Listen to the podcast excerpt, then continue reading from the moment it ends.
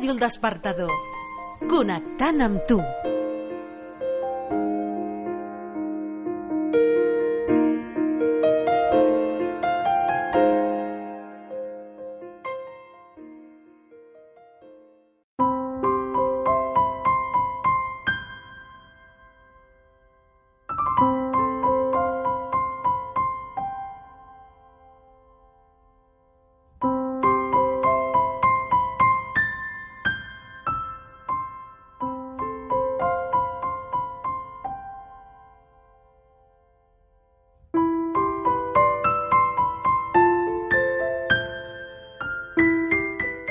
L'existència és vibració, la vibració és so i el so esdevé música a través de la intenció.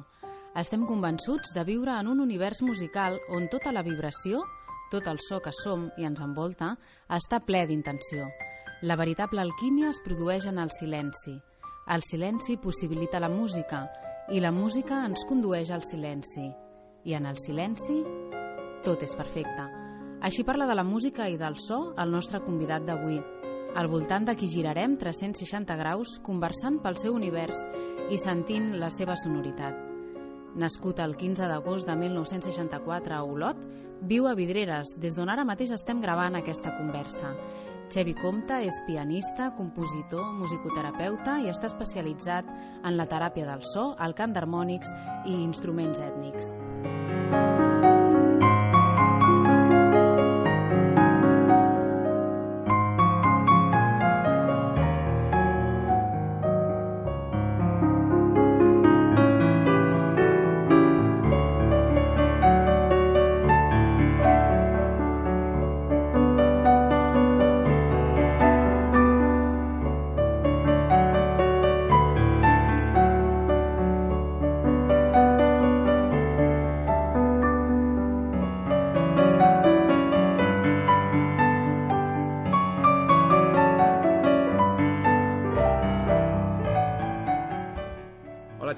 Estàs? Molt bones. Eh, ens fa moltíssima il·lusió compartir aquesta conversa amb tu. Una persona que apreciem molt per com ets, però també per l'aposta que fas per la transformació a través de la música i del so. Per això pensem que no podíem tenir millor convidat, ni millor excusa per començar aquest nou programa, aquesta nova aventura del despertador que avui estrenem. La nostra mirada sempre està posada en la transformació i en el benestar de les persones, i tu precisament apostes per això cada dia a través de quelcom tan viu i especial com és la música, com és el so. Esperem que gaudeixis molt d'aquesta conversa i que qui ens escolti pugui conèixer i inspirar-se una mica copsant una mica del que fas. Hem volgut començar amb una cançó molt especial. La teva música ens acompanyarà al llarg del programa. L'escoltarem, però també en parlarem. I ens feia gràcia iniciar amb aquesta melodia per a tu, Permeta'ns que avui et regalem aquesta música, aquest programa, aquest massatge sonor que et volem convidar a viure. Per fer aquesta conversa ens acompanyaran moltes persones. Encara que no les vegis aquí, estaran presents. De mica en mica aniran apareixent i ens ajudaran a oferir una visió més completa de tu, en un viatge pels diferents àmbits de la teva vida. A tots elles, a totes aquestes persones, volem agrair la seva complicitat, ja que d'una altra manera no hagués estat possible. Aquest format d'entrevista col·laborativa serà el que practicarem fent un gir de 360 graus. Avui, al voltant d'en Xevi Comte. Som-hi? Doncs fins ara hem dit res, quatre pinzellades de tu, però volem saber qui és en Xevi Comte. qui és, com vols que t'expliqui jo qui sóc? És, és molt difícil això, perquè qualsevol cosa que us digui serà mentira. Uh, podem parlar de maneres de ser, de, de, de, de què? Bueno, se suposa que sóc músic i musicoterapeuta. De fet, eh, em dedico a això. Si alguna cosa em pot definir, si em definissin els fets, doncs em definiria d'aquesta manera. No? Em dedico a fer a música, em dedico a fer musicoteràpia, teràpia del so i, i em sento molt, molt, molt afortunat de poder-ho fer. També puc dir moltes més altres coses, altres facetes, perquè clar, la vida és tan complexa, no? Soc pare de dues criatures precioses que ja no són tan criatures sinó que ja han crescut una miqueta i sóc el marit d'una excel·lent persona eh, que avui ens acompanya Després apareixerà, Henry. Està, bueno, és l'única persona de totes aquestes que, em- que m'has dit que d'això en sí és l'única persona que estic veient però sí, també me podria definir això i moltes altres coses suposo, no? perquè esclar, qui ets depèn, no? Com t'hem dit abans, potser el millor que podem fer és passar la paraula a aquestes persones que hem, que hem dit que, que ens ajudaran a viatjar amb tu i a través teu i bueno, doncs prepara't pel viatge Aquí de veure. la primera persona, sí? Que ens ajudarà a conèixer una mica més de d'on on comença tot, tota aquesta aventura teva més des de l'àmbit formatiu. Bueno, jo vaig conèixer el Javi farà uns 18 anys a Espacio Interior, un centre que estudiàvem una mica el, les aportacions d'Antoni Blai amb Jorge, Antonio Jorge Larruy, que em va ensenyar un, una radiografia, un, el feto d'un fillet que estava esperant, que ara ja té 18 anys, per això sé que fa uns 18 anys. I allà vam connectar en seguida. Després el vaig conèixer més profundament quan va passar al meu centre, que li vaig estar ensenyant una mica d'art teràpia a FES, i una anècdota que podria ser una mica curiosa és que un dia que vam estar representant a com arbres, ell va ocupar tota la fulla només amb el tronc, amb mil colors, allà no cabia l'arbre amb el seu paper, ni en broma necessitava 20 fulls perquè cabre allà dintre. Bueno, i mm, des de llavors he tingut una gran amistat amb ell i me l'aprecio moltíssim. Bueno, jo li preguntaria què ha representat a ell l'art teràpia, que, de què li ha servit l'art teràpia, com ha aplicat a la seva vida o a la seva professió. Home, doncs de moltíssim.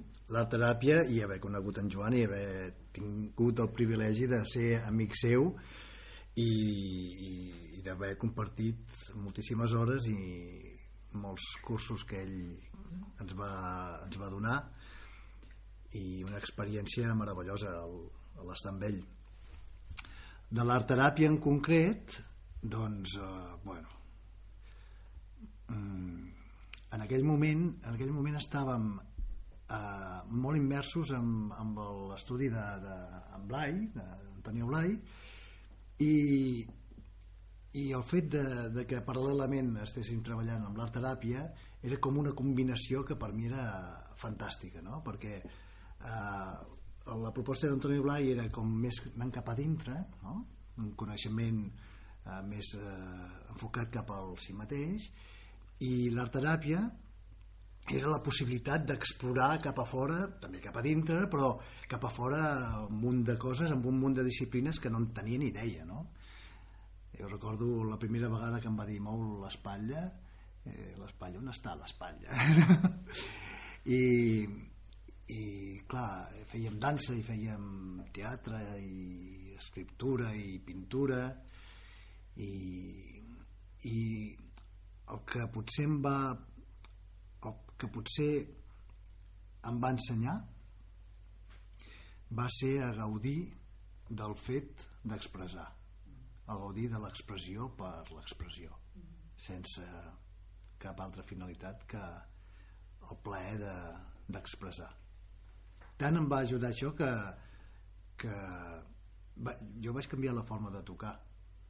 És a dir, en la formació d'art teràpia que ens va donar ell no hi havia pràcticament la disciplina de música no, pràcticament no es tocava i en aquella època potser vaig estar un parell d'anys tocant poquíssim perquè estava immers en, en això i després em reconec que va, que, o sigui, que va ser una altra, una altra manera d'apropar-me a la música també no? Gràcies, Joan Sagrera, per la teva participació, per regalar-nos aquesta pregunta.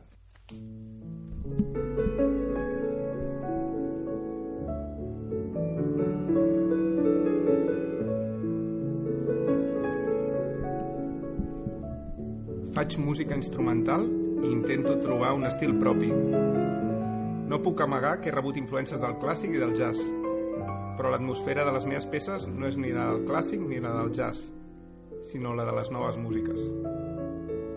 L'important és compondre música al servei d'alguna iniciativa que resulti gratificant.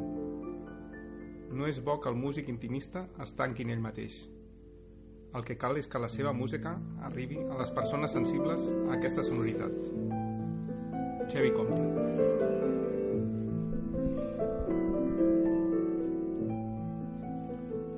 La música que acompanyava aquestes reflexions d'en Xevi pertany al disc Ressonància Interna, un dels primers que vas publicar, de l'any 2000.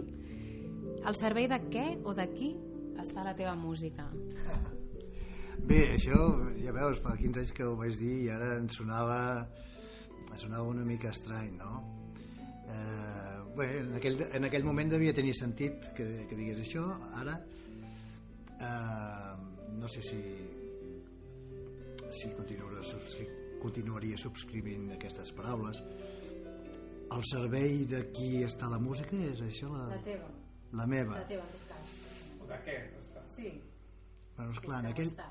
És que, fixa't, eh, en aquell... En aquell moment era un moment també de... de com de canvis, no? Aquest, aquest CD del Ressonància Interna va ser... Ostres, s'ha de fer aquest CD perquè, si no, jo notava un, un canvi radical i aquestes músiques que m'encantaven i m'agradaven molt i ja portaven temps fetes algunes i, i tal, eh, veia que si no quedaven enregistrades en aquell moment no, no ho tornaria a fer no? perquè em sentia allò en, en, el, en el voral de, del canvi no? I, i en aquell moment doncs potser la música per mi estava al servei d'expressar eh, allò intern no? el món intern el meu món intern el que estava visquent en aquell moment no? les emocions les vivències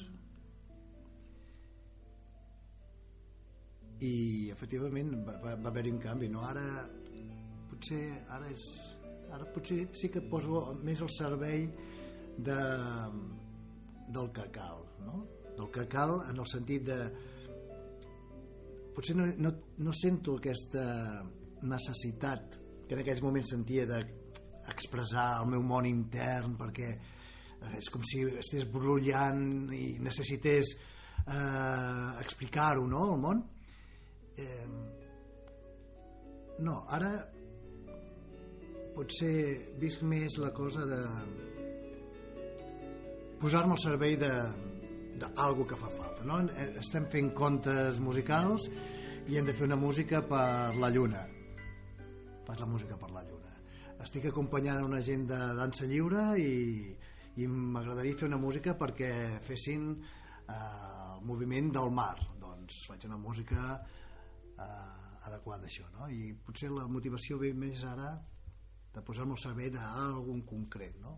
més que d'aquesta necessitat de, de explicar les meves coses Seguim amb una altra persona que apareix ara aquí amb tu que et vol fer que et vol saludar El Xevi el vaig conèixer en una època molt especial per mi.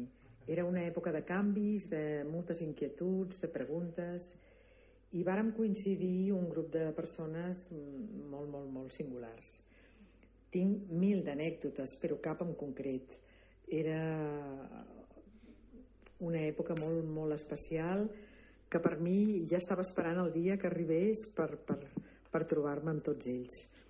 Eh, el que més em xocava d'ell era la seva mirada, una mirada molt inquieta, molt demanant eh, respostes, eh, molt de canvi, i em va sorprendre molt quan em va explicar de què treballava. Ja es veia de lluny que allò no li quadrava gens ni mica i que estava fent una revolució molt gran per dins. Eh, va ser una època molt màgica.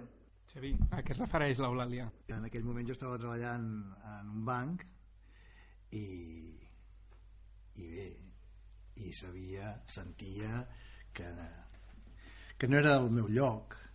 Bé, portava molts anys treballant en aquest banc i molts anys en crisis contínues de, bé, de no sentir-me ubicat i de saber que, que no que no era allò el que jo volia em va, em va costar molt em va costar molt de temps de poder veure-ho clar no? de, i de trobar de trobar la, la, la forma de canviar aquesta realitat eh, prosaica i quotidiana no? De, de guanyar diners per, eh, per, bueno, per anar muntant la vida no? i bueno, finalment això es va es va convertir en una realitat no? va haver-hi una espècie d'alquímia interna realment perquè es produïssin aquests canvis a l'exterior què prefereixes per un moment de meditació? Mar, muntanya, desert i quin so i quina quin instrument quina olor, quin color hi posaries? Són moltes preguntes, eh? però bé, tot Molt bé. Eh, no sé. Qualsevol moment pot estar bé, no? Aprofitar per, fer, per meditar. No tinc preferències. Home, si hagués de preferir alguna cosa, preferiria un, un espai tancat i, i silenciós, no? Potser preferiria, no sé, una església, per exemple, o, o una ermita, o, o no sé, no? posats a preferir. Amb, amb, amb un escenari natural com un mar o un desert doncs bueno, és un altre tipus de meditació no? si vols tu més de gaudir el que t'ofereix la, la natura el que, el que t'ofereixen la vista, les olors, els colors aquests que parla l'Eulàlia no? quin so, quin, quin, quin instrument, quin olor, quin color et deia que et posaries en aquest, en, en, en aquest espai de meditació? En una meditació, uh mhm. -huh. el silenci. Uh mhm. -huh. El silenci. Uh, la música i el so doncs uh, a mi m'ajuden per inspirar-me no? però per per parar no? doncs prefereixo el silenci Agraïm a l'Eulàlia Maltes per haver participat també i seguim viatjant amb altres persones. Conocí a Chevy hará alrededor de nueve o diez años en un taller que él impartió en León sobre psicología de la autorrealización de Blay, de Antonio Blay. Yo recuerdo, como si fuera ahora, la certeza tremenda que me asaltó al terminar el taller y que recuerdo que lo comenté en la puesta en común yo sentí la sensación de haber recibido un regalo. Eh, y el regalo era una herramienta. Yo sentía como si hubiera estado trabajando la tierra con mis manos hasta ese momento y de repente alguien pues te regala una azada para trabajar la tierra. Pues así, pero una herramienta que es utilísima en, mi propio crecimiento personal, ¿no? que es la, la psicología de la autorrealización de Blay. Yo siempre he asociado a Chevy a, a este concepto y para mí ha sido pues eso, un gran regalo. Abans en Joan Sagrera ja, ja, ja, ja n'ha fet esment i ara la Marian Vinuesa eh, han, han fet referència a l'Antonio Blai no? però potser hi ha molta gent i jo ho reconec que no, que no coneixem qui era aquesta persona i eh, de quina manera t'ha influenciat Bueno Antonio Blai jo no el vaig conèixer en vida l'he conegut l'he conegut a través de, de l'obra que va deixar, els seus llibres i també sobretot els seus en aquell moment eren casets eh? que anàvem amb el Wallman escoltant els seus cursos que havia donat eh, bueno, per mi ha estat eh, la persona que, que més m'ha ajudat a fer el meu camí diria. Jo vaig conèixer l'any 96 uh, un dia em vaig aixecar recordo que estava vivint a Lloret i em vaig aixecar amb la imperiosa necessitat d'anar a comprar un llibre. Me'n vaig anar a Girona hi havia una botiga a la pujada de, de la catedral vaig entrar i vaig començar a mirar llibres vaig mirar llibres i, i vaig trobar un llibre de, que em va cridar molt el títol el títol era Creativitat i plenitud de vida i i dic, això, això és el que estic buscant no? I, hi havia coses que m'interessaven molt i d'altres que no, no? perquè parlava de l'oració en aquell moment qualsevol cosa que tingués a veure amb religió eh, en defugia senzillament no? havia, havia desenganyat de tot eh, bueno, el tema de, de la religió i no volia saber res però esclar, l'altre era tan interessant el ment inconscient el poder de, de, de, això de, de, de, de de l'inconscient i de la consciència i, i m'ho vaig comprar i clar, vaig al·lucinar amb el, que, el llenguatge que utilitzava eh, les coses que deia m'arribava moltíssim, me'n ressonava absolutament no? eh, doncs clar, estàvem parlant de qui era Blai i bueno, així és com el vaig, com el vaig descobrir jo eh, després vaig saber que Blai havia estat un psicòleg eh, de Barcelona eh, havia estat molt de temps a, bueno, a la Índia practicant jogues i de fet va ser el, un dels precursors que va portar els jogues a, al nostre país no? i un dels precursors segurament el, el, el primer que va eh, utilitzar doncs, eh, la psicologia transpersonal a casa nostra eh? ell eh, la seva proposta eh, es feia referència a tota una sèrie de iogues, de diferents iogues i de filosofia oriental, filosofia hindú eh, però ell ho adaptava a un llenguatge entenedor no? almenys per mi, un llenguatge més o menys eh, psicològic, en termes psicològics que, que jo bueno, els, podia, els podia entendre i també amb una sèrie de propostes no? eh, pràctiques per, per realitzar que, que eren absolutament útils després eh, vaig saber que hi havia antics antics deixebles d'ell que, que feien classes a Barcelona que, bueno, explicaven les, les seves propostes i va ser doncs, justament on van conèixer, ens van conèixer amb en Joan Sagrera, amb l'Eulàlia i amb aquesta gent, no? vam estar uns anys anant a, bé, a escoltar l'Antonio Jorge Larruy, en Ricardo Vidal i eh, sobretot a fer meditació, a fer centrament, fer les pràctiques que proposa, que proposa el Blai ens ha sorprès que portes a sobre a la cartera una, una frase del Blai que t'acompanya sempre ens deies des de fa molts anys, pot ser? Sí, sí eh, no sé, ara no sabria dir quants anys però segurament és d'aquella època del 98, 97, 98 eh, sí, perquè saps què passa? que hi ha moments a la vida que veus les coses molt clares però les rutines i les inèrcies eh, despisten de mala manera no? i hi ha coses que dius, bueno, jo això vull recordar-ho perquè per mi és important no?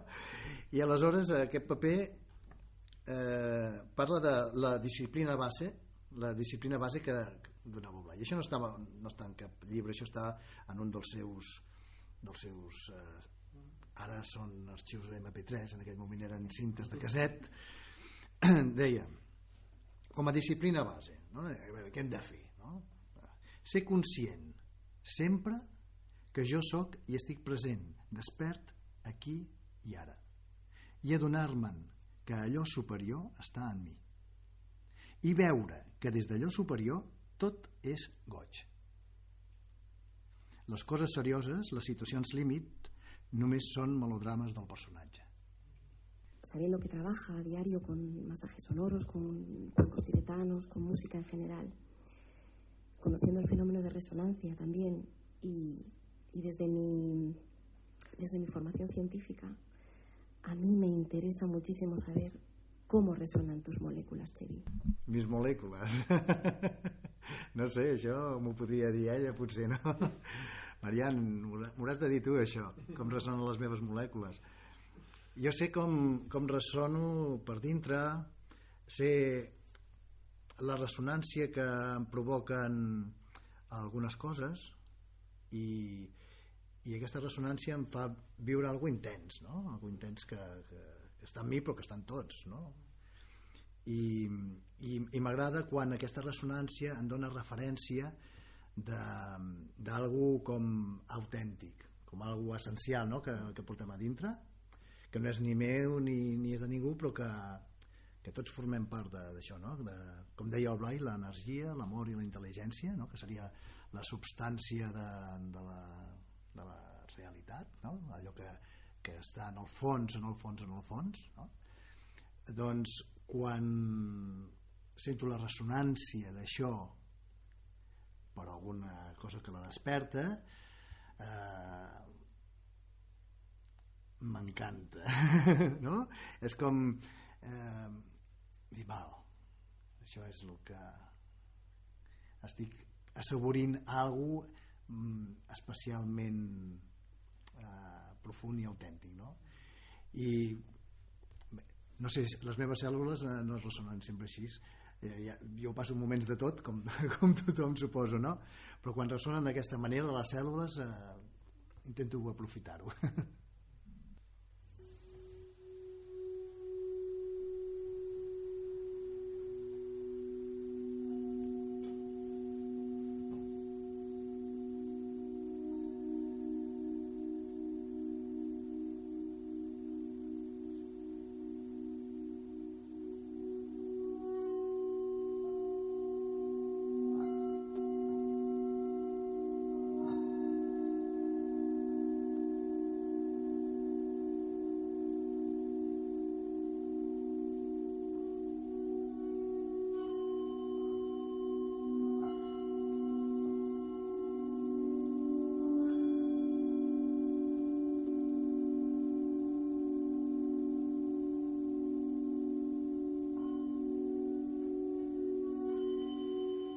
Vaig conèixer el Xevi gràcies a un amic que em va regalar un massatge sonor i recordo que durant la sessió pensava que hi havia diverses persones tocant els diferents instruments. De fet, em venia la imatge d'estar en un bosc envoltada de follets que tocaven les diferents melodies. I la meva sorpresa va ser el, el destapar-me els ulls i veure que no, que ho havia creat ell sol i que cada sessió era personalitzada segons a qui tenia davant.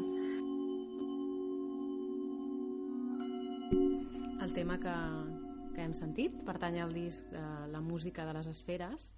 I parlava la Gisela Bonet que va experimentar un, un massatge sonor. I ens agradaria que ens expliquessis per a aquelles persones que no hi hagin passat què és un massatge, com es fa un massatge sonor, com es fa. I... Mm, per ser una experiència sí. única i totalment sí. recomanable. Confessem no, no que, pots, no que pots nosaltres... morir sense tenir un massatge sonor d'enxer i compte. Confessem haver tingut la sort de gaudir d'un massatge i també en el trobar aquest com uh, l'ús que tu en fas en el sentit de com pot millorar el benestar de les persones, no? Bueno, moltes gràcies. Eh, jo celebro que, que us hagi que us hagi arribat i us hagi tocat algú, algú eh, agradable i que, que us hagi valgut la pena no? um, el massatge sonor eh, tal com el plantejo jo eh, eh, bueno, jo utilitzo eh, instruments ètnics sobretot els vols tibetans i el que passa és que eh, utilitzo els vols tibetans amb una particularitat que és que aquests vols tibetans estan en diferents tons afinats expressament afinats bueno, expressament afinats, eh, diguéssim eh, els he escollit expressament segons els tons que que, que tenen i dic això i, i insisteixo una mica en això perquè perquè me sembla que és algo que eh, jo no conec mm, més gent que, que els, els faci que els utilitzi així no? bueno, jo he vist persones que utilitzen potser dos o tres eh, amb, amb tons determinats però eh, per mi és important que tots els vols que entren en, en, en joc diguéssim eh, els hi corresponguin tots musicals eh, de manera que el que es fa amb els vols tibetans és un treball eh, musical també no? Eh, no és només la, la vibració és a dir, un vol tibetà té molta, molta riquesa sonora, molta riquesa harmònica. De fet, amb un sol vol es pot fer moltíssim ja. Eh? Vull dir, eh, té molts harmònics, té moltes capes sobreposades, eh, segons com el toquis també pots fer que sonin més eh, unes capes, unes altres, però a, a partir del moment que ajuntem més d'un vol, eh, per mi és fonamental que aquests vols s'entenguin entre ells que musicalment tinguin una coherència perquè si no tenen aquesta coherència el que passa és que es crea una atmosfera que, que entra molt bé perquè els vols tenen aquesta, aquest so eh, i aquests, aquestes capes que es colen per tot arreu no?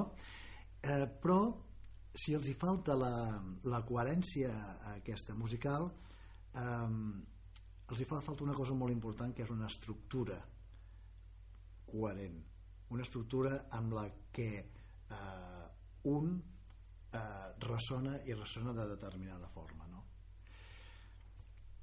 per mi això és fonamental aleshores jo utilitzo diferents tons diferents intervals que creen doncs, eh, una octava una, una quinta justa una quarta bé, tots, de fet pràcticament tots els intervals musicals eh, passen per, per, pel massatge sonor no? aleshores aquí doncs, eh, s'estableixen diferents eh, diferents jocs diferents eh, tàctiques per per eh, influir o per generar un, un efecte a la, a la persona no? segons les dissonàncies segons eh, els tons que s'utilitzen doncs a vegades es produeixen batecs quan és un interval així molt, molt curt i hi ha una dissonància es produeixen uns batecs que, que amb un altre instrument segurament sonaria una cosa dura amb els vols tibetans en canvi són una cosa que es podem, podem tolerar eh, molt diguéssim eh, molt fàcilment però allò té un efecte no? aquell batec eh, és una, com una sacsejada no? Quan sentim eh, intervals més harmònics o més eh, consonants aleshores eh, és com com, un, eh, com com ho diria com, com si t'estessin bressolant no? eh, i jugant amb aquests dos bàsicament amb aquests dos eh, aspectes no? de les eh, dissonàncies i les, eh, les consonàncies doncs eh, es va la, la proposta és d'anar portant la persona cap a àmbits eh, molt profuns d'ella mateixa això és lo, la, la intenció que hi ha darrere del, del massatge sonor no? és despertar algo que que està més enllà de la ment, que és molt difícil d'explicar, però que té a veure amb la nostra, amb la nostra realitat profunda. No?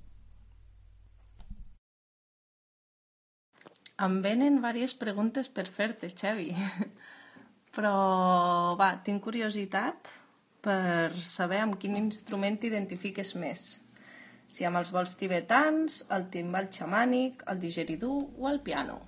Jo afegiria també eh, això, no? La, el, el monocord, no? De, també. Uh, bueno, depèn, depèn del moment, no? Depèn del moment.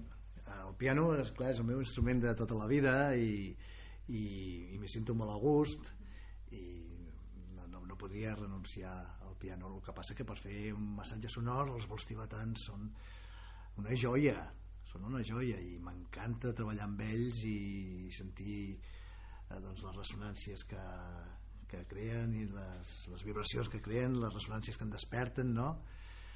Mm, no renunciaria a ells tampoc. Seria el piano i els vols tibetans. Eh? El monocord també, eh, però no, no tant potser com a instrument, sinó com a eina, no? Com a eina de, de crear efectes a la persona. Aprofitant la pregunta de Gisela, i ja que estem amb això d'acord, estem en un espai que no, no ens poden veure però ens podries d'alguna forma mostrar sense, sense veure'ls com cadascun d'aquests instruments? Quina funcionalitat tenen, que, quina màgia tenen per tu, com els utilitzes? Cadascun d'aquests instruments, els vols ens els has explicat? Uh, què, què provoquen els vols, què provoca el piano? Què provoca el didgeridoo? Què provoca el monocord o com és el, perquè molta gent diu bueno, monocord i què és això del monocord no? i com ho fa servir? I què, què passa amb el monocord o això no, cadascun d'ells amb el timbal xamànic no? Com, així, crec que explicant també els instruments la gent també pot tenir una, una idea de com funciona un massatge sonor que és un de les, dels aspectes que més treballes tu Bé, si vols t'explico una mica el procés que d'un massatge sonor diguéssim eh, estàndard, per dir-ho d'alguna forma, no? Um, hi ha com una mena de... Jo utilitzo una mena de protocol eh, i, i utilitzo en primer lloc el timbal xamànic i el didgeridoo no?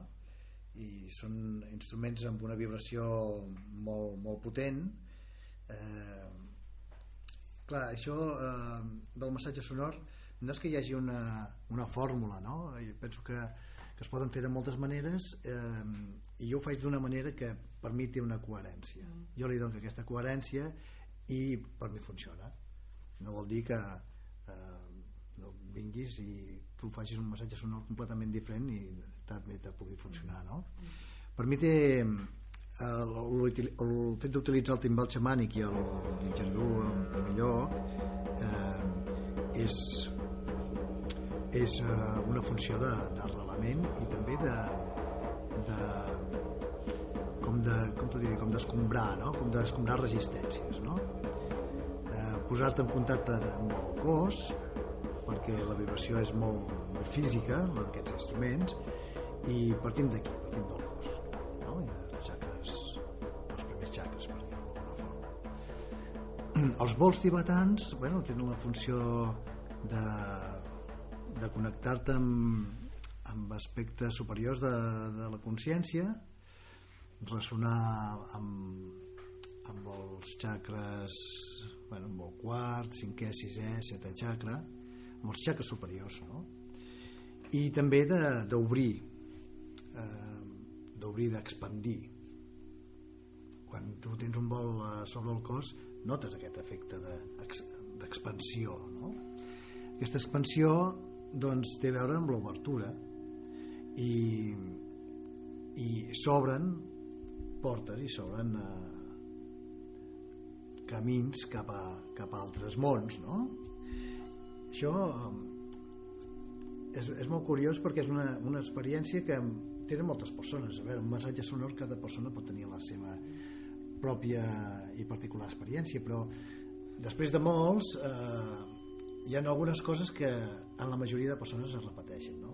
i és com aquest accés a, a, a altres mons no? o, o l'univers o bueno, fins i tot els nens no? els nens eh, en escoles eh, d'educació especial on vaig els hi pregunto no? després de, de breus minuts perquè no, no fem molts massatges molt llargs però igual en, en 5 minuts ja t'expliquen sense que abans jo els hagi dit els hagi referenciat això per res que han estat eh, en un altre món o que han estat eh, flotant a l'univers o t'expliquen coses d'aquestes no? i aquesta és l'intenció no? sinó que ells t'ho expliquen de forma així espontània i, trobo que és, que, és, que està molt bé que, que, que, que ells ho puguin explicar d'aquesta forma també no? perquè realment eh, jo és el, el que sento però però clar, quan un nen t'ho explica d'aquesta manera tan espontània i innocent doncs dius, ostres sí que bé després dels eh, vols tibetans eh, acostumo a, a, a utilitzar el piano perquè els vols tibetans com, com, et, com us deia obren, expandeixen i, i el piano eh, després dels vols eh, es rep d'una manera molt més intensa. És a dir, els vols tibetans no, no són uns instruments que moguin emocions. No mouen emocions. Obren però no mouen emocions. Les emocions es mouen o es, es, es desperten amb instruments que facin melodia. La melodia és l'eina que, que, que tenim per, per moure aquestes emocions no? quan entra el piano amb una melodia i un està obert especialment obert i receptiu eh, la forma com es rep això és molt més intensa i, i arriba molt més molt més a fons no? i el monocord és un instrument que és molt curiós perquè d'una banda activa, d'una altra banda relaxa eh, és com una relaxació activa no? un monocord és és una taula de so imagina't com una taula no? rectangular que tota la taula és una caixa de ressonància a sota hi han 50 cordes eh, en el cas del, del monocord eh, que he fet jo són en dos tons no? una distància de, de cinquena i després surten una mena de tubs de l'interior de la caixa de ressonància, uns tubs de, de plàstic, de, de goma, de PVC, que van directament a la teva, a les orelles, no? com a modus d'auricular. De, de manera que tens el cap eh, dins de la caixa de ressonància, encara que siguis fora, però és com si el tinguessis dintre. I, i el resultat és, és tan al·lucinant que costa molt d'explicar, no? Perquè, no sé, vosaltres l'heu provat, després m'explicareu vosaltres com són o com... però és, és realment difícil perquè hi ha una quantitat de so tan enorme i una quantitat, o sigui, és a dir, només hi ha dues notes però hi ha una sinfonia allà hi ha moltíssims harmònics però són harmònics pensa que jo només passo els dits d'una punta fins a l'altra i, i no estic manipulant bueno, sí, amb la intensitat i tal però en realitat no estic tocant notes. I allà se senten melodies se senten cants de no sé eh, unes coses molt, molt especials i que tal com els vols tibetans també et transporten els bons els porten a, a altres no sé, dimensions no?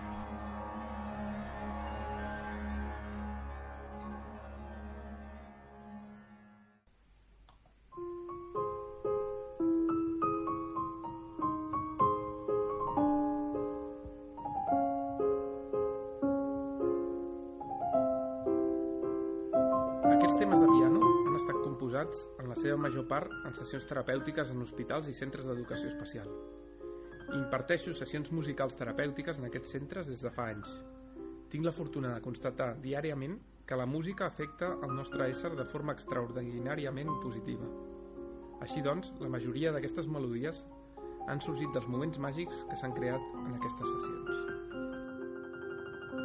Temes com aquest, que pertany al disc El secret del silenci, Ara ho fa servir en les teves sessions i massatges sonors, però també en un altre àmbit, el dels concerts. Ara volem que ens acompanyin persones que han compartit escenari amb tu.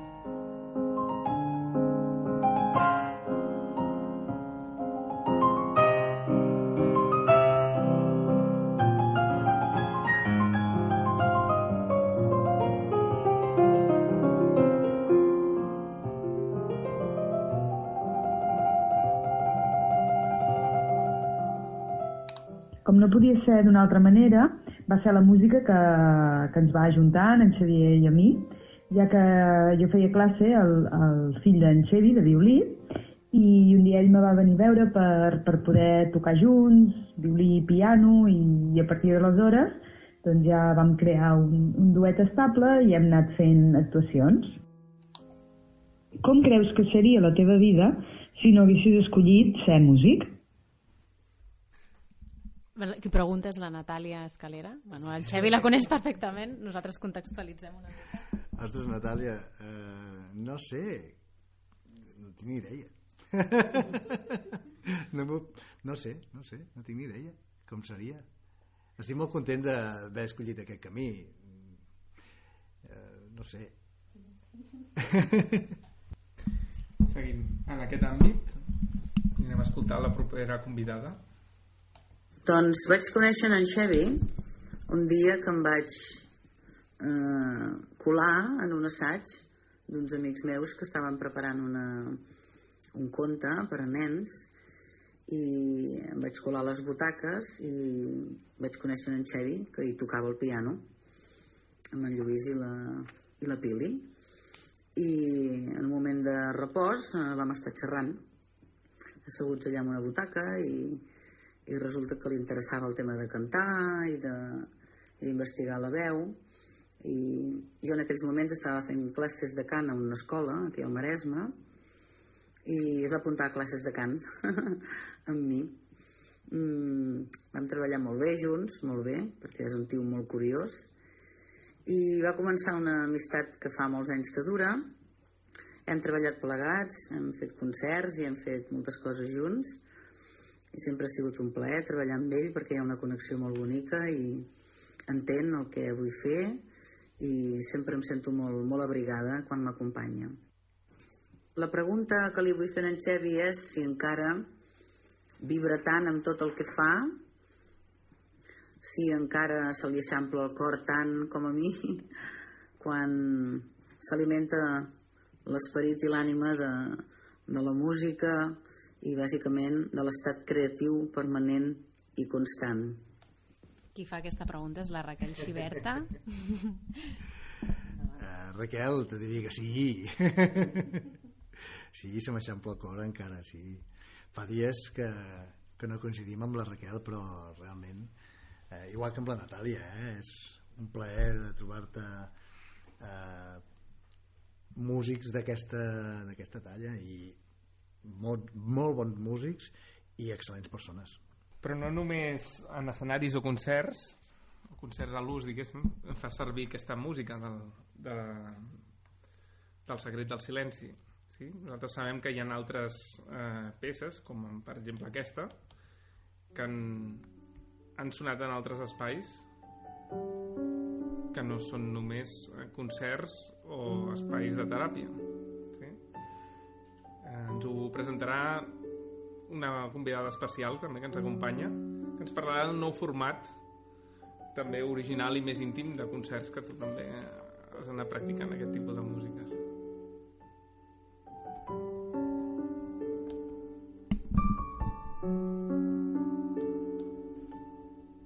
Hola, Javi. Quan et vaig conèixer em vas demanar que, que em tapés els ulls i no vaig dubtar en fer-ho per la gran confiança que em vas transmetre. L'experiència del massatge sonor va ser molt bonica i relaxant i una porta que em va obrir els sentits. Ara fa un any et vaig trobar per sorpresa fent un concert al menjador de casa. Va ser increïble i molt, molt emocionant. Guardo un record preciós d'aquesta sorpresa que em va organitzar la família i totalment recomanable tothom.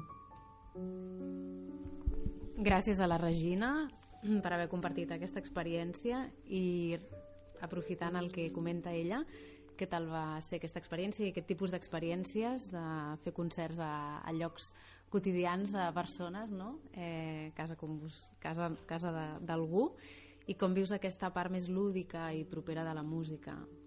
Jo entenc que t'agrada improvisar i potser és un espai que t'ho permet, no? Ah.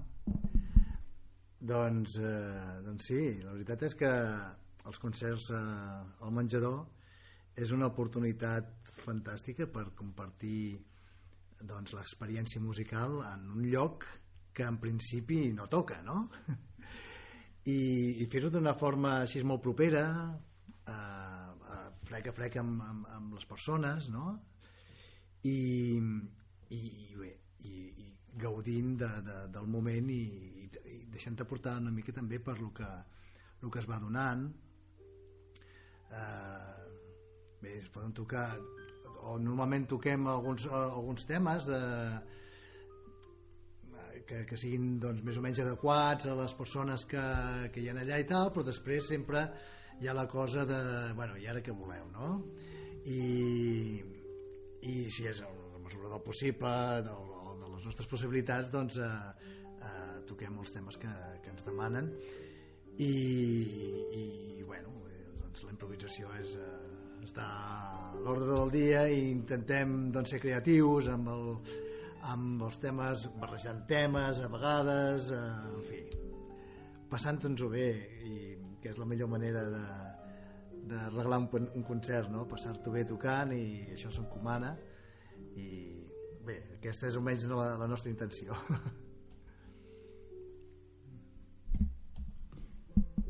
M'agradaria preguntar-te quin és el teu músic preferit o en el que t'emmiralles més? Bé, això va, això va a èpoques, eh? Jo he tingut èpoques de tot. Eh, no sé, quan era jove eh, jo era un incondicional i un fan del Lluís Llach, eh, després vaig passar una època incondicional de Frederic Montpou i l'escoltava totes hores i el tocava totes hores i m'impregnava de, de, de, de les seves músiques i de, de les seves harmonies. Eh, depèn del moment no te sabria dir ara un en concret. L'actual? L'actual? Doncs mira, ara la veritat, si, te, si ets sincer, tampoc és que escolti molta música. No tinc eh, una, un músic allò de capçalera, per dir-ho així, eh? Mm, suposo que el fet d'estar de, tot el dia sentint sons i fent música i tal eh, necessito com espais de no música no? per dir-ho així de, de silenci i tal i i aquesta és la, la cosa actual o sigui, ara mateix ningú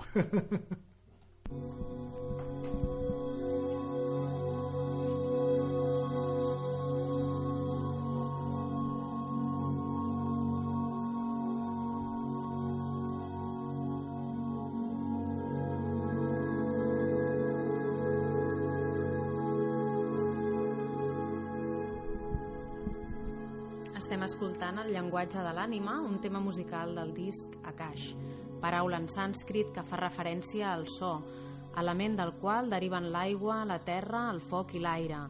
Potser la persona que ara intervindrà ens pot ajudar a entendre com estan de presents aquests elements en la teva música.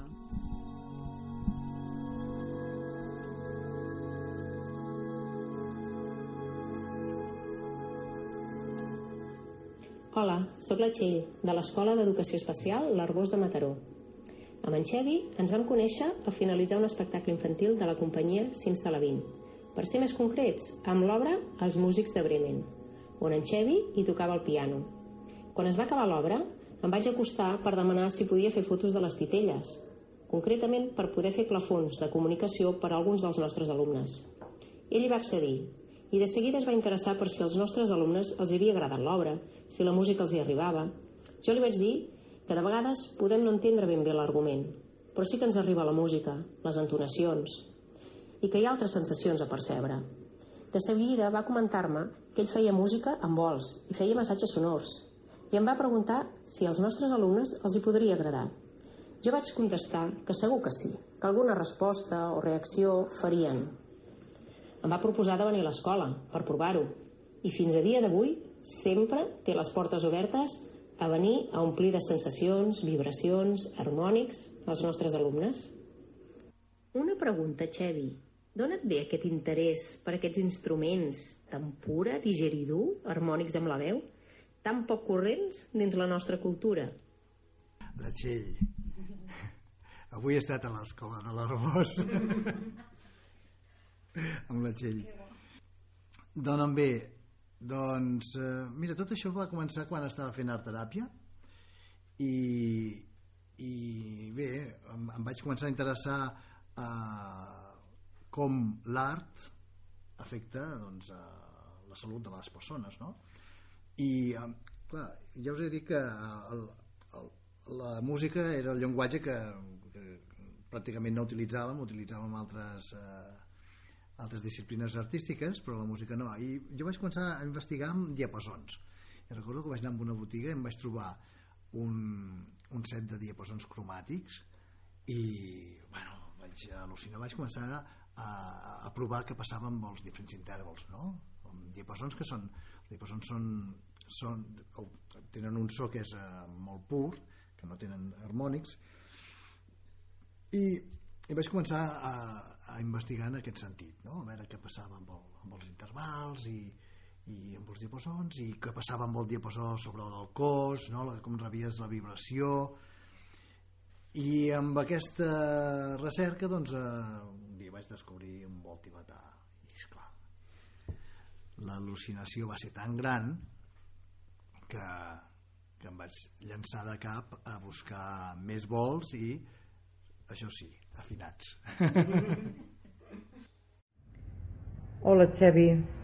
Bé, doncs amb en Xevi ens coneixem de la, de la nostra època de joventut. Jo no sóc de Mer, però hi anava a l'institut i tenia amistats comunes i ens movíem per allà mateix. A Mer és un poble petit, la meitat són presidents de la Generalitat, doncs els que quedàvem, l'altra meitat. Uh, bé, recordo moltes coses. Recordo una sessió memorable de música a casa seu, ell tocant el piano i nosaltres cantant, que segur que ell ha esborrat de la memòria i ha fet molt ben fet. La Mercè de la Biblioteca de Caldes de Malavella ens ha explicat com us vareu conèixer. I aquí ha aparegut el nom d'un municipi que ara està molt present als mitjans, no? Està molt de moda, molt mediàtic, com és Amer. De cop i volta s'ha fet el centre neuràlgic de Catalunya. Perquè el nostre president de la Generalitat, eh, recentment investit, eh, sabem... Ens han arribat veus que tens un lligam musical especial amb aquest, amb aquest personatge. Mm, doncs sí. sí, allà més... Eh, bé, jo vaig passar-hi la, la meva joventut i, i vam tenir la fortuna de que en aquell moment eh, hi havia el casal parroquial que, que estava molt actiu. Eh, jo recordo que portava una coral de, de nenes eh, cantàvem a les misses i teníem un cau a més a més on, on teníem instruments, guitarres i baix i amplificadors i en aquell moment disposar d'aquest material era un autèntic luxe perquè eh, diguéssim que, que, que era molt dificultós i més en un poble com, com Amer no? estem parlant de fa 35 anys només i, i bé i, eh, en Carles eh, doncs, era un dolç que ens trobàvem allà i tocàvem, ell tocava el baix en Salvador Parés tocava la bateria i la Carme Puigdemont cantava i venia la meva germana també i bé, i, i, i molta altra gent que, que anava passant perquè no era un grup tancat era un, era un local on ens trobàvem i, i fèiem música i de tant en tant doncs, sempre apareixia doncs, Narcís Gorgoll amb la trompeta o en fi, diferents eh, joves del poble de més o més de la nostra edat que, que ens agradava doncs, tocar per saciar només la curiositat dels, de les persones que ens puguin escoltar, què tal com a baixista? I després heu seguit tenint contacte? Ja t'ha demanat un massatge sonor? Home, eh, t'he de dir que en Carles ha tastat un massatge sonor. Sí? Sí. Ja fa anys, eh, fa anys que, que, que va venir i, i ho va provar. I, i com a baixista, doncs, Uh, bé, ell, el baix no era el seu instrument, de fet ell tocava la guitarra, però bé, es va venir a, a, a cobrir la, la, la vacant que hi havia en el grup i es va convertir en baixista del Zenit. Sí, que la biografia de Carles Puigdemont podria ser de baixista a president, no? tot, tot sigui cobrir vacants. Moltes gràcies, Xavi. Seguim. Després d'això ens hem retrobat amb, a la feina, diguéssim, i han vingut moltes vegades a la Biblioteca de Caldes, que és on treballo ara, a fer les seves sessions fabuloses amb el grup d'Alquímia Musical, amb l'Henry, que són genials i els anem repetint sempre que podem. A mi m'agradaria que en Sebins triés una cançó que l'hagi marcat. Una cançó que m'hagi marcat. Uf, n'hi ha tantes. No escolto, ara no escolto a ningú, us he dit, però hi ha moltíssimes cançons que m'han marcat i que m'han que m'han marcat molt, no? Uh, no sé, potser seria alguna de Silvio Rodríguez que també durant una època va estar molt, molt present en, el, en la meva banda sonora particular, no? uh, podria ser en el jardín de la noche. Té una lletra mira, ara no, no sé de memòria però parla de en el jardín de la noche hay una rosa luminosa que me mira fijamente a los ojos parpadea y me quiere decir cosas. Fijamente a los ojos parpadea y me quiere decir cosas tantas cosas que no sé, que no sé. Y es cuando alargo los brazos para llevarle mis manos tan abiertas que casi me siento llegar.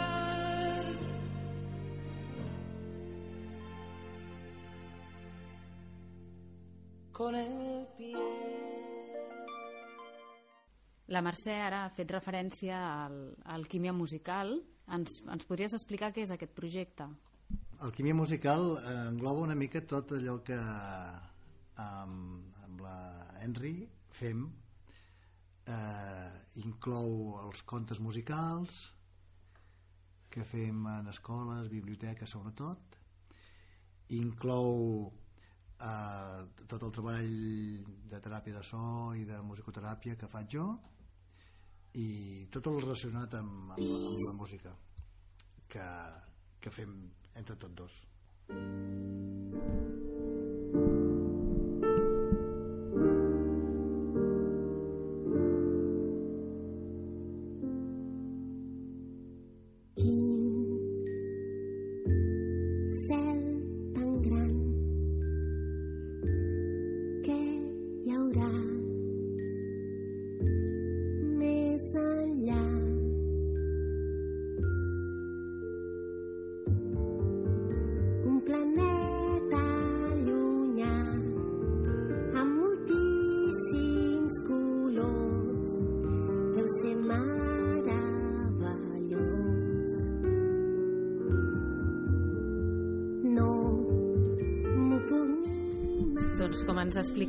Xevi, un, del, un dels propòsits d'Alquímia Musical és apropar la música a les famílies i que els més menuts descobreixin la màgia de la música i dels sons dels instruments a través de contes com el dels sons del, de l'univers, la casa de la mosca fosca, la lluna, la terra i el sol i Borrissol i el món dels colors amb un format comú que convida a la participació i a la interacció amb el públic en un context versàtil, cultural i pròxim com poden ser les biblioteques.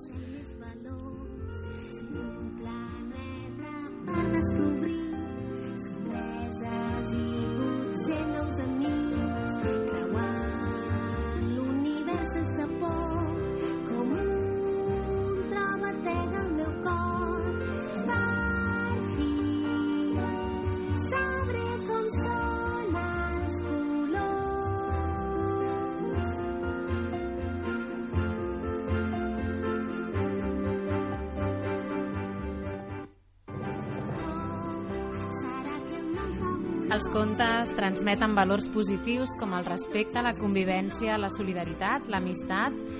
Tots els espectacles tenen objectius i continguts educatius i pedagògics tant pel que fa a la creació com a la seva posada en escena i a la interacció amb els infants, a partir de criteris basats en la intel·ligència emocional.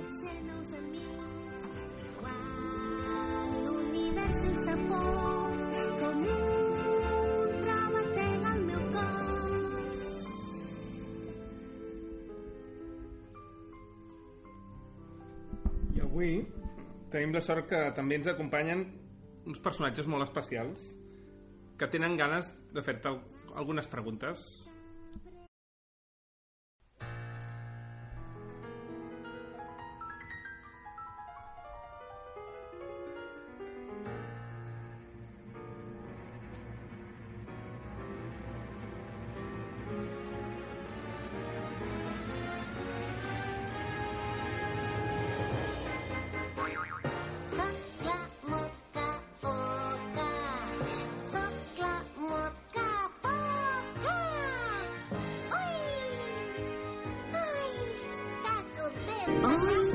Sembla que sí, que hi ha una mosca per aquí. Tu la sents? Aquesta sóc jo! Hola, mosca, mosca, com estàs? Home! Ai, que hem posat la meva cançoneta! Estic molt contenta! Espera que me poso bé. Tu coneixes el Xavi de fa molt temps, mosca? Mosca, mosca? Coneixes el Xavi? Fa uns quants temps, sí. Sí, fem coses junts. Jo sóc la prota d'un conte. Sí. Hola, Xavi! Hola, Fosca. Com has estat? No t'ho esperava d'això, eh? No, menys mal que has vingut perquè amb l'avorrit que sóc jo, almenys que donis una mica d'alegria. Uh, vigila, no m'espolsis. Espera't, que em poso aquí al costadet, eh? Estic aquí sota teu. No m'aixafis, eh? No, no, no, no. Heu de fer una pregunta? Sí, li vols fer una pregunta? Sí. Què li vols preguntar? Espera que penso. Uh... i passejo una mica, eh? Fi. Ja ho tinc. Xevi, no sé com fer-ho jo de Xevi, eh? Escolta, com fas per fer unes musiquetes tan boniques com la meva? Unes musiquetes tan boniques per aquestes cançons d'alquímia musical, eh? És molt fàcil. Sí. Home, i tant. Eh, és tan inspiradora, Mosca. Ets tan inspiradora que només de mirar-te i de pensar en tu ja em venen 50.000 idees i només m'he de posar al piano i ja surten soles. Ai, que maco, eh? Gràcies, Mosca Fosca, per la teva participació. De res, me'n vaig volant. Te'n vas volant, oi? Sí, adéu. Adéu, Fosca.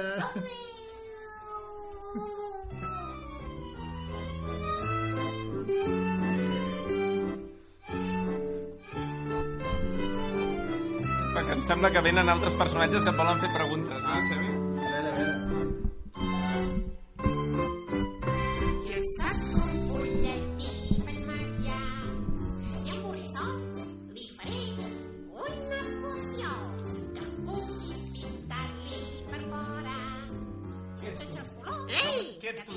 Vens? Ei, m'he espantat! Jo sóc el fullet Coraina! He, he! Vaig a fer un salt tironet, oh! He! Hola, Xavi Comte! Jo estic molt content. Ai, sí. He de preguntar una cosa, no, també? És que he vist la mosca que m'ha xivat.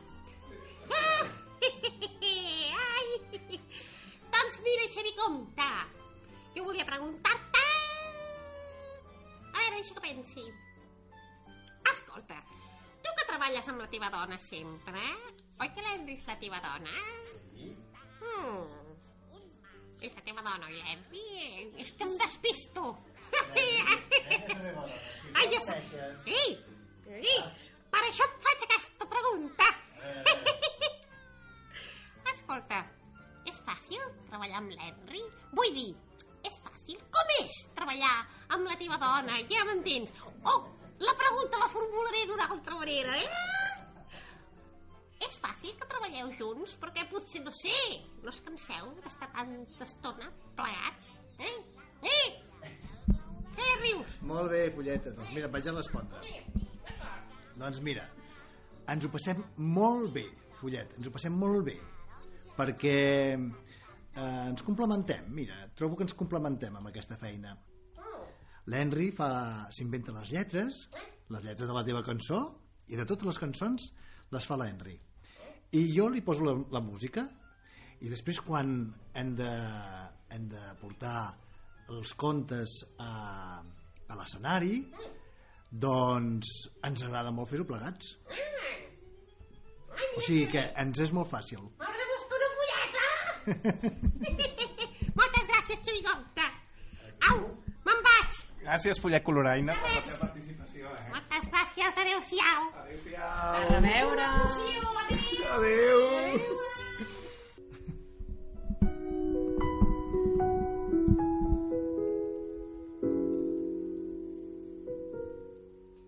Hi ha un cel per a tu, un cel per a mi, que a cops ens fa sentir grans i a cops petits, petits. Hi ha un cel per a tu. L'Henry és la persona que posa veu i dona vida a aquests personatges entranyables que fan gaudir a centenars de nens i nenes que us acompanyen en els vostres espectacles. També és la, la veu d'aquesta cançó que està sonant ara, que és El cel. Em, I a més de compartir eh, projecte professional amb tu, també comparteix projecte de vida. Volem agrair a l'Henry que ens acompanyi i que hagi estat la nostra gran còmplice per fer realitat aquesta entrevista. Bona nit, Enric, com estàs? Bona nit, molt bé. Aquí, compartint amb vosaltres, amb tots tres, aquesta experiència, aquest viatge. Què tal, Xavi? Has vingut tu també? He vist el follet i he vist la mosca, però no sabia que havies vingut Sí, tu també amb ells. sí m'han dit que... Sí, m'han dit passa per aquí i el trobaràs. Ah, molt bé, molt bé. Sí, sí, sí, aquí estic. Què tal, Henry? Ara la pregunta et torna. Què tal això de compartir vida i feina amb un músic tan polifacètic? Uh, comencem per la vida o comencem per... no, bé, molt bé.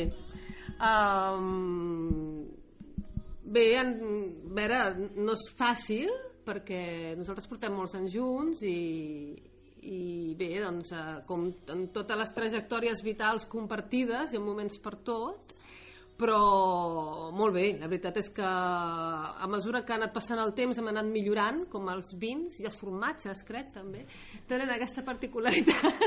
però és veritat, la nostra relació ha anat, anat enriquint-se i en, hem anat descobrint-nos i, i bé, i, el, i de resultes d'això o eh, també propiciat per això doncs es va, es va encetar, es va entancar aquest projecte de, d'alquímia musical um, perquè no va ser res premeditat, de fet va ser, si no recordo malament, una proposta que, va, que em va fer en Xevi, ell doncs uh, bé, feia el, el, les sessions de, de musicoteràpia, de massatge sonor a les escoles i, i jo doncs eh, jo començava a fer alguns, algunes intervencions amb, amb canalla explicant-los contes, fent tallers i, i així, i aleshores un dia em va suggerir, em va proposar de, de, de col·laborar.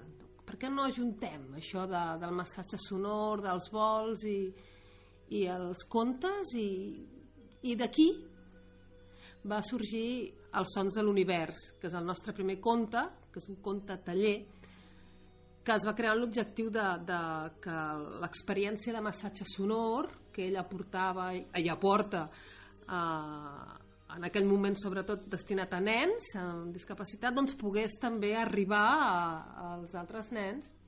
I per això vam fer el, el, el conte i que és un conte sonor.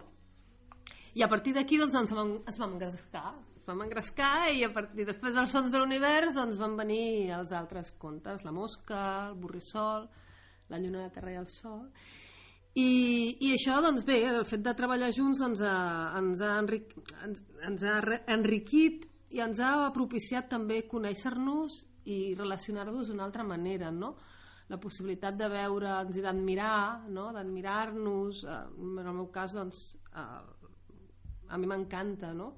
I compartir també el fet creatiu, que per mi era algo essencial de compartir amb la meva parella, compartir la, la, el, el fet creatiu, a fer-lo bé, que, que fos um, el resultat fos um, de tots dos eh, per mi això era molt important. I, i bé, es va donar es va sorgir així de manera natural i bé, el fruit d'això doncs, són les cançons que, que, que estem contentíssims. I aleshores doncs, en Xavi fa la música jo faig la lletra i el que és absolutament estimulant no només la creació sinó que després el resultat és extraordinari perquè de vegades li comento que uh, un cop està confegida la cançó, un cop s'ha creat, un cop veus i escoltes uh, la cançó, que és una unitat, no? La, la música és en Xevi, la meva, la meva lletra és meva, però és una unitat, no?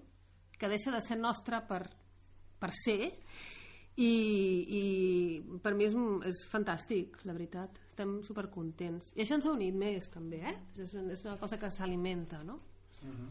Entenc pel, pel que dius, no? Per tant, que la vostra, que compartiu també mirada, que compartiu proposta, que compartiu aposta, no? Aposta per la vida, per la transformació, per la música, no? I un projecte comú. Uh -huh. uh, un projecte que, a més, um, acabeu de treure ara un disc, no? Plegats, lògicament, que sí. si voleu parlar, momento promo del disco, por favor. Ah, sí, sí, Fal, falca promocional.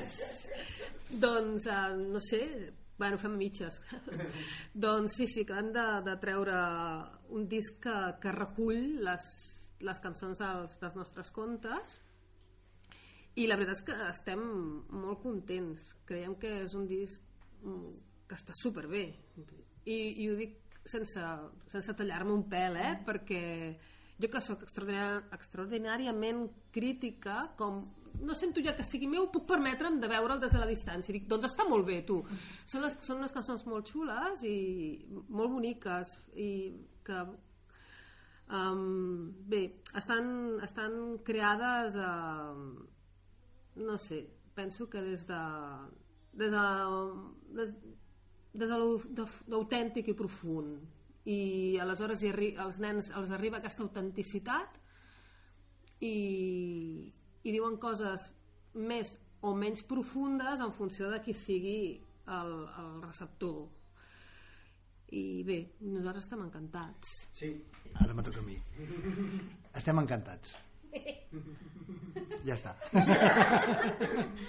No, no, no jo vull, jo vull subscriure això que estaves dient que estem molt contents de, del resultat i això a vegades costa molt no? de, de sentir-se satisfet del, del treball que ha fet un més quan és un treball artístic no? perquè sempre un és molt exigent i, i ostres eh, això es podia haver fet millor i evidentment, evidentment es podia fer, haver fet molt millor perquè ens ho, ens ho hem fet nosaltres tot, ens hem gravat, ens ho hem produït, ens ho hem... Eh, bueno, a banda de la composició, de la lletra, de cantar-ho, ens ho hem fet tot. I eh, malgrat això, estem contentíssims. la veritat és que ens hi hem dedicat molt i ho hem fet amb molta il·lusió, això sí, molta il·lusió. I ja eren temes que, i cançons que portàvem ja molt temps cantant, perquè ja fa anys que, que, que, que, que estem fent uh, aquests contes musicals i eren cançons que d'alguna forma ja havien madurat no? no és que de cop i volta les haguem composat i tal és, és veritat que només existien amb veu i piano i aquí hi ha hagut d'haver tot un treball d'arranjaments i d'imaginar doncs, eh, com guarníem, com vestíem eh, aquestes músiques en format eh, CD de manera que, que fos eh, bueno, més, més atractiu que no pas eh, bueno, que tinguéssim eh, la forma que volíem donar-li bàsicament no?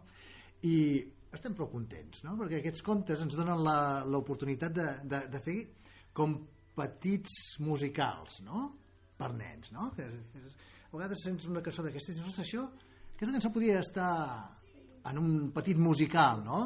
perquè és una mica l'estil que hem anat a, a buscar en alguna de les cançons bueno, la majoria de cançons jo diria és, una, és un estil que, bueno, que ens hi hem sentit còmodes i, i estem molt contents o sigui que us recomanem que l'escolteu cançons de conte d'Alquímia Musical podeu entrar en el Spotify podeu entrar a la nostra pàgina web alquimiamusical.cat i el podeu comprar. Fins i tot es pot comprar, eh? Ens encantaria que el compressin. De fet, l'hem fet per vendre'l, eh? no, no només l'hem fet per vendre, l'hem fet perquè ens ho hem passat superbé, però, evidentment, eh, aquestes coses, quan, quan hi ha una resposta de la gent i els agrada i el compren, doncs eh, encara un més de satisfacció, no? Bueno, jo estic convençuda que, que serà un èxit, que ja ho està sent, almenys eh, a mi m'emociona molt. És un disc que m'ha arribat molt i, i ja fa temps que no sóc una nena. Una nena més gran en tot cas. Eh, ens acompanyen en Didac i, i l'Eloi que són els vostres fills. Hola. Gràcies per, per ser amb nosaltres. Eh, com es viu la música a casa que està tan present en els, en els vostres pares Pues bueno, bé, una mica estrany, però te vas acostumant amb el temps. Se't fa estrany? Sí, bueno, al principi una mica, però després ja t'acostumes i ja, pf, pues, ni, ni ho notes. T'agrada la música, tu? Sí, sí, m'agrada una mica. Toca el piano. A tu, Dic, també t'agrada la música, no? Tu què toques? Jo, bueno, jo toco la bateria i sí, m'agrada molt la música. La música M'encanta, m'agrada molt. molt tu has crescut, diguéssim, amb la música, sempre a casa? Sí, totalment, totalment. Des de petit, des de res, mesos ja tocava el piano. Em pujava el meu pare a tocar el piano lloret. No sé si hem viscut la música molt, molt, no sé, o sigui, tindre els pares músics és això de que t'obren més portes, no? Conèixer més bé la música, no?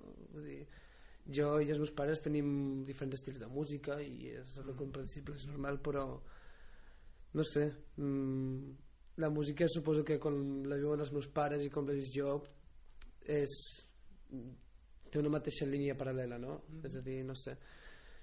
I, no sé, parlant del treball dels meus pares, doncs crec que eh, li han posat molt d'esforç, o sigui, es, graven a l'estudi a casa i fan tot el curro aquí a l'estudi.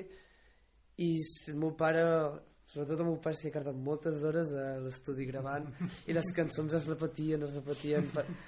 sí, Ai, sí. no, sí, sí, però és això que li, han- li han posat molt d'esforç, li han posat molt d'esforç i tot esforç després té la seva recompensa, que aquesta frase m'ho diu molt la meva mare. Però no, sí, no, és veritat, és veritat. I a part, Didac, Eloi, eh, vosaltres heu pres part amb, amb aquest mateix disc que, que, que, que acaba de sortir aquí, no? Jo no, l'Eloi sí, crec que sí. Però jo Però- sé que tu vas estar gravant, ajudant a gravar o fent coses quan ho van estar fent, no? En Didac eh, té una gran intuïció musical i té una gran capacitat per, per saber allò... Que... I criteri. I molt criteri. I quan ens diu, això, Això no sona bé. I nosaltres Ja anem a diem, revisar-ho. "Ui, Què passa? El Didet diu que no sona bé. Anem a revisar Passa alguna cosa. Sí, sí, sí.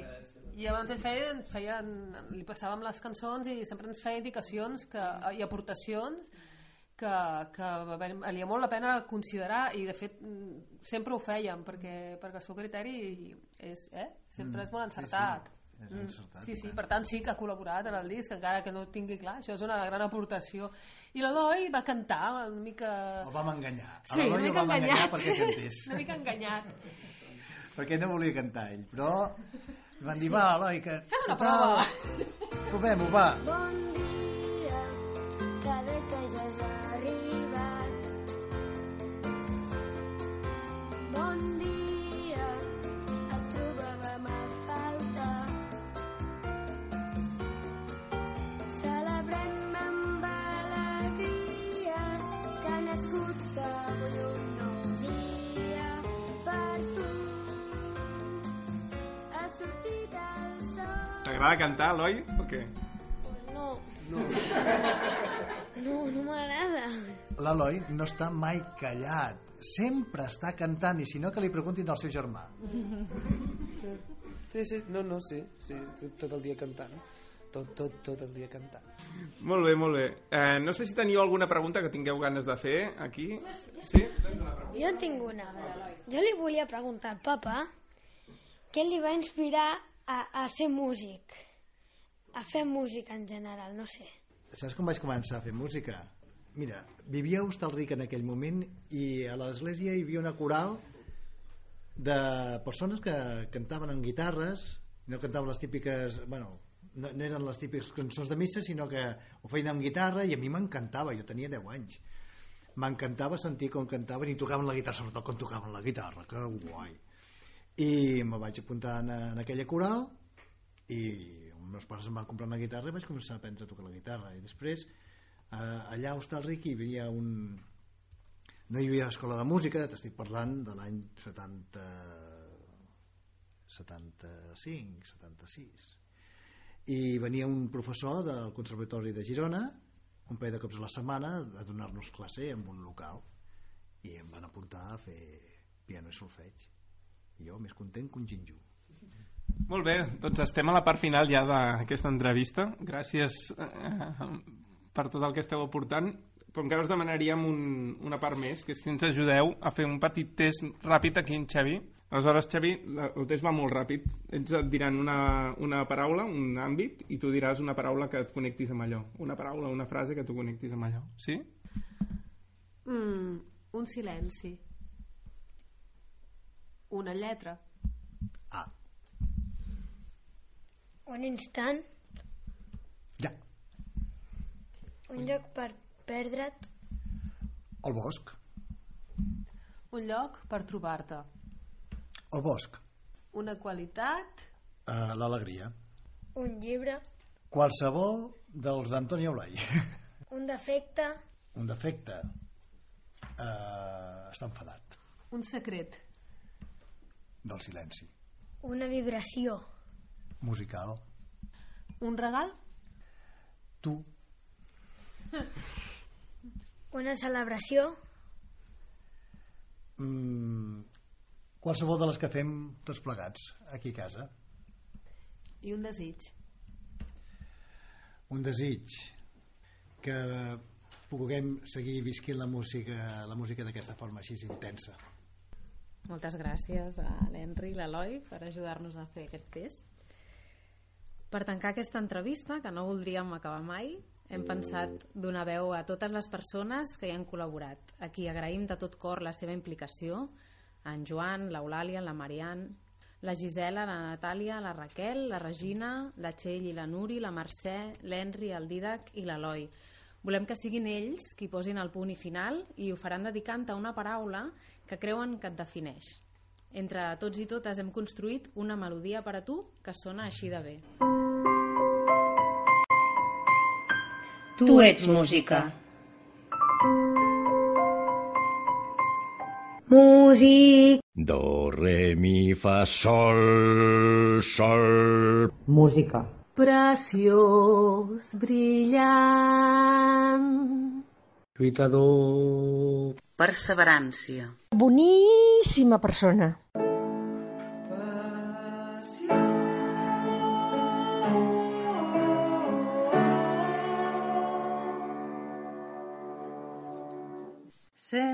Sensi, sensi, sensibilitat. Un despertador de la conciencia.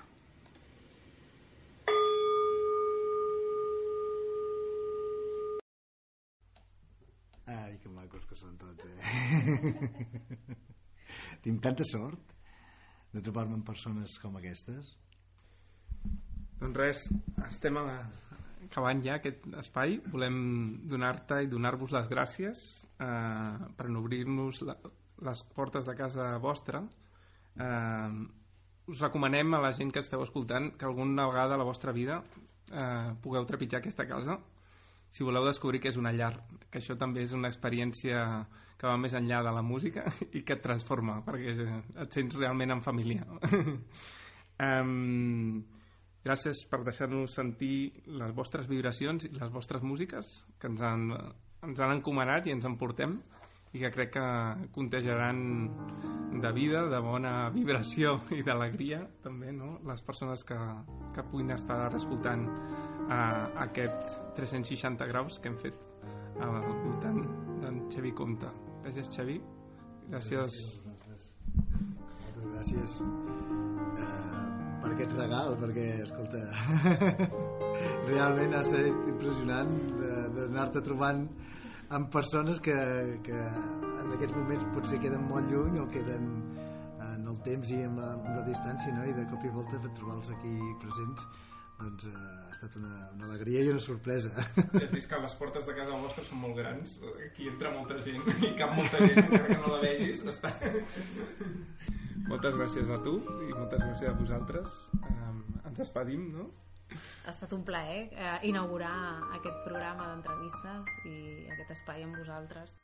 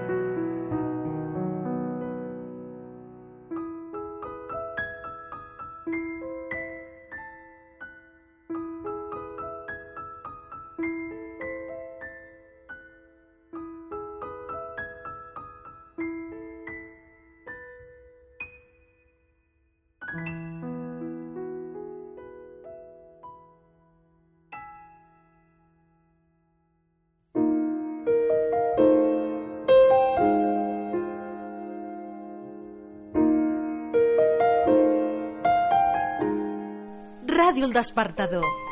Connectant amb tu.